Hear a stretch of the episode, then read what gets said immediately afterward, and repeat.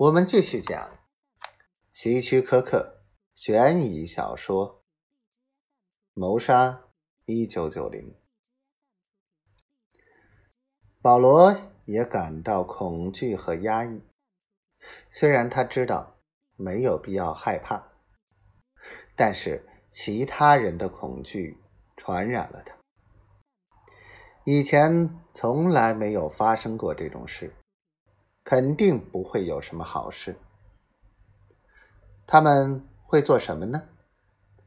可能会宣布两个人被杀了。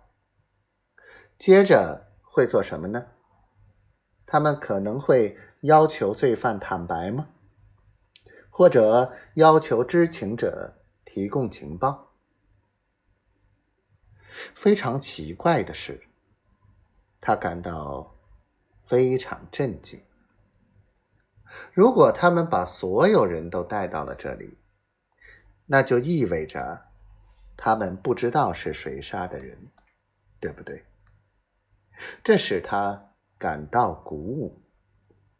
当然，现在看起来是在进行调查，会问各种问题，核查你在什么地方。他必须小心谨慎。但最重要的是，要记住，当局不知道凶手是谁。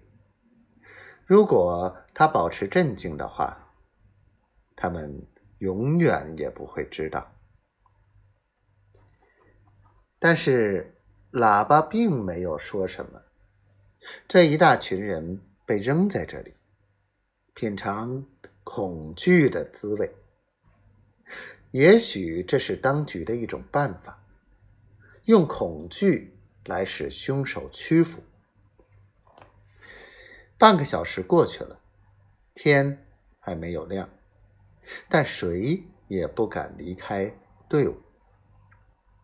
没有一个人咳嗽或者倒脚，唯一的声音就是寒风的呼啸。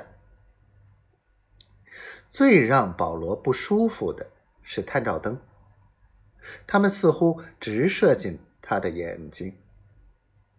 他可以在刺眼的强光中眨眨眼睛，但是他发现，如果他闭上一会儿眼睛的话，他的身体就会晃动。